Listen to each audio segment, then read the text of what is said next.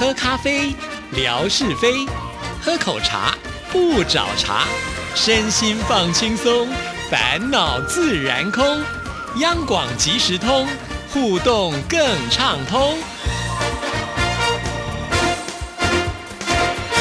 亲爱的听众朋友，大家好，欢迎收听今天的央广即时通，我是谭志毅，很开心今天生活美学的时刻，文哥来了，文哥你好，Hello Hello，志毅还有所有央广即时通的听众朋友，大家好，收听央广即时通，生活好轻松。文哥才刚刚换了手机，就突然发现呢，他的手机呢还不够科技，没有办法声控拍照，所以呢就想要问一下志毅，为什么有办法可以声控？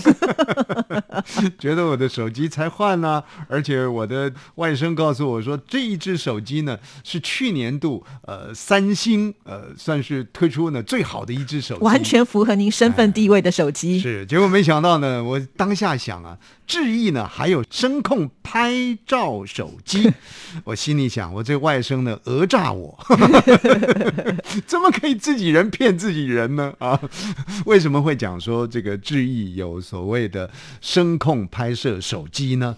因为前些天呢，我我在看这个呃志毅的微博的时候，这个刷着刷着呢，就看到的哇，这个照片好像那个是呃你的老东家仁爱路啊啊呀呀呀呀呀地堡嘛哈，那那附近啊等等的啊，那么就。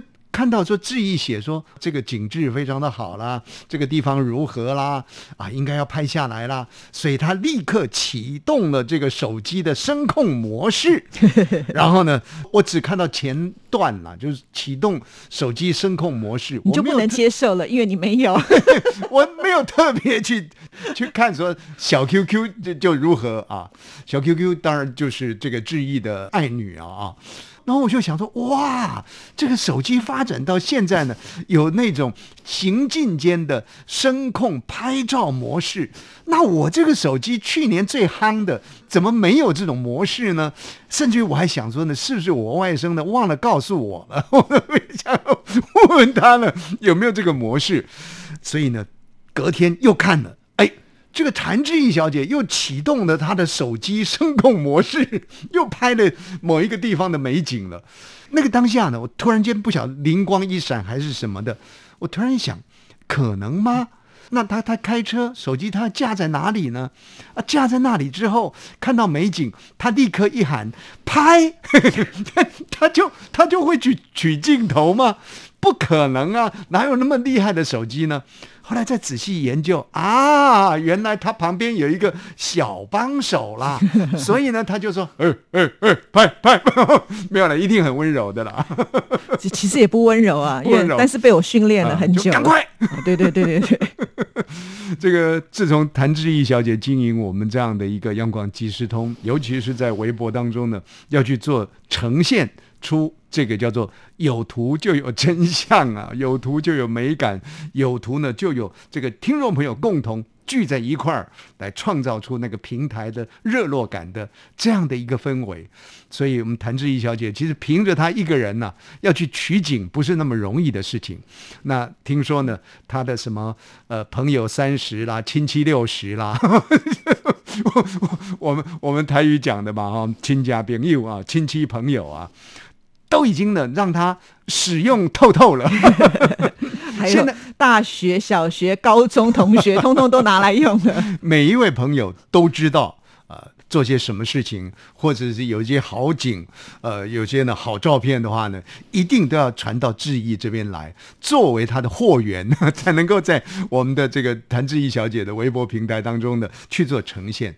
这就让我想到了另外的一个事情。呃，有人初出社会，或者有人呢在社会工作了一段时间之后呢，他们发现，哎呀，这样工作呢，其实也不能满足自己平日薪水的要求，所以就去兼了一个差。这个差是什么呢？保险公司的差。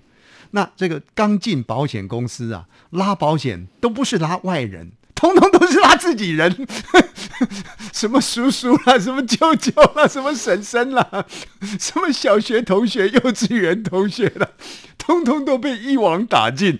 后来他就说：“哎呦，谭志毅要来啊，那个小三保险公司啊，千万不要来。”我不晓得志毅，当然现在你不是拉保险了，是为了围微博创造风景美图。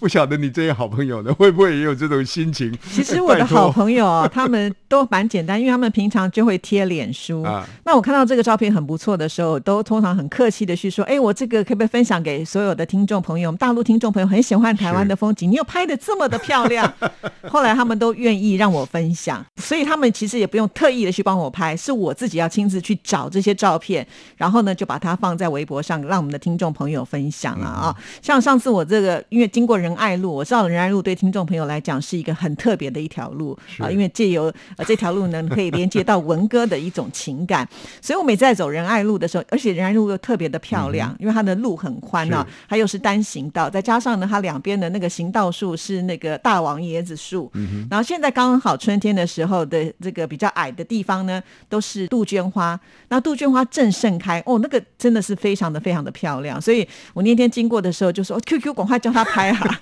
那其实有速度的时候还真的不太容易啊拍，哈。有些画面其实是模糊的是，是但是我想这是诚意嘛，那就是让听众朋友能够了解。果然呢、这个反应非常的好，甚至呢还有就是不是我们的听众朋友，可能是路过的是微博的朋友哈，他就私讯我，请问你是台北人吗？我说我是，啊。那你可不可以拍南京西路的照片？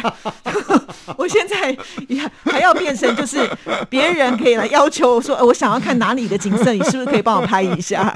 所以我自己看到这个，我也觉得非常的有意呃思。南京西路可能就是比较贴近呃霞海城隍庙啊那那一带过去了对对对啊对哦，所以 这这个这个地方呢也是老呃整座台北的一个老城区了啊，对对对也是有特色的地方。你谈到说有有路过你微博的属于台湾的这个受众看到你的作品，不是台湾啊，不也是大陆的哦，大陆的听友啊，希望能够拍南京西路。对台湾的应该就不太需要我来拍南京西路那南京东路呢？我可能离得近一点，那里呢有一家这个凤梨酥店，很 多大陆的朋友都会过去啊，都会来排队买凤梨酥的，啊 也许也可以拍一张呢，让志毅做做参考啊。但是玩笑话也是很实际的了啊。但是我我想呢，这个还是跟拉呃保险不太一样。拉保险呢，人总是有一种心情啦，好像钱交出去呢有去无回 哦，除非是什么叫做投资型保险，还是还是什么的，将来可以领回来，否则的话就说一般也不想领那些保险金。对啊，人的情绪是矛盾的。坐了一趟飞机回来，说：“哎呀，花了一堆保险费，啊，可惜啊，不不不，不能讲可惜，可惜没领到，不能这么讲。但是呢，这个就是因为我们的平台呢，亲爱的听众朋友，这个网红霸主啊，谭志毅小姐呢，因为你们大家把她捧红了。”啊，捧到了这个云端上去了，所以呢，虽然是别人拍的照片，只要志毅这么一讲，哎，拜托放我这平台，就有几亿人在浏览啊，他他们当然乐于啊，啊，对不对？放志毅脸书呢，可能还是小众；放到谭志毅的平台呢，那就是大众了啊。所以呢，这种良性的循环，那看来这样子，志毅除了使唤小 QQ 呢，这个声控拍照比较辛苦之外，其他你的货源不会困难的。将来你甚至于呢，还可以画地收钱呐、人家没有跟我收钱就不错了，我还画地收钱呢。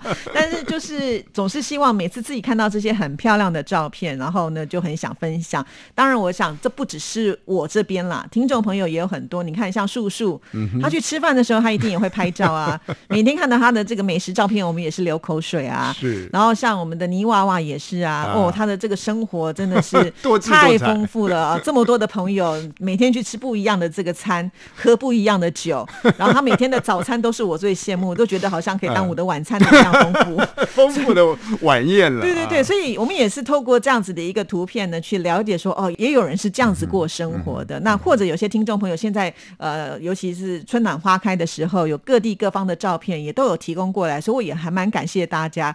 就是因为这样子呢，我的微博的呃这个精彩度就会提升一些了。那当然就会吸引刚才我们讲，可能不是我们的听众朋友，他现在也要过来看一看。所以，亲爱的听众朋友，呃，虽然说是经营一个平台，可是经营的背后故事还是充满了精彩的啊！所以呃，大家呢继续啊聚拢在这个平台当中，为我们创造出更多的这个互动连接出来啊！这是我们最深切的一个盼望了。是那相信呢，您的投入更多，这个主持人呢啊，他想尽办法的这个方式呢也会更多。刚刚在录制这档节目的时候呢，甚至于听到志毅讲了说：“哎，我们已经开始要春天出访行动。”其实到那个时间点去的时候，呃，已经过了春天了啦，要即将进入春夏交接的时候了。这这么一讲，听众朋友可能就拉长耳朵了，到底怎么一回事呢？啊，这个志毅要讲一下。对啊，因为我们打算在五月二十啊暂定了，因为我们还要等这个金主时间能够敲定的话，我们这个日子就决定了啊。哦，金主是纯哥，哎，我们这个纯哥呢，他的这个身份地位还不够，他是车主，他是司主，这开车对他要开车哈。那我们这个金主呢，就是现在坐在我前面的领导啊。领导呢说要请我们去竹子湖呢吃好料、吃大餐，所以呢说什么我们一定要上去来办一个直播，到阳明山的竹子湖的发射台呢、去做一个呃听不见广播的系列的直播，那顺道去享用美食。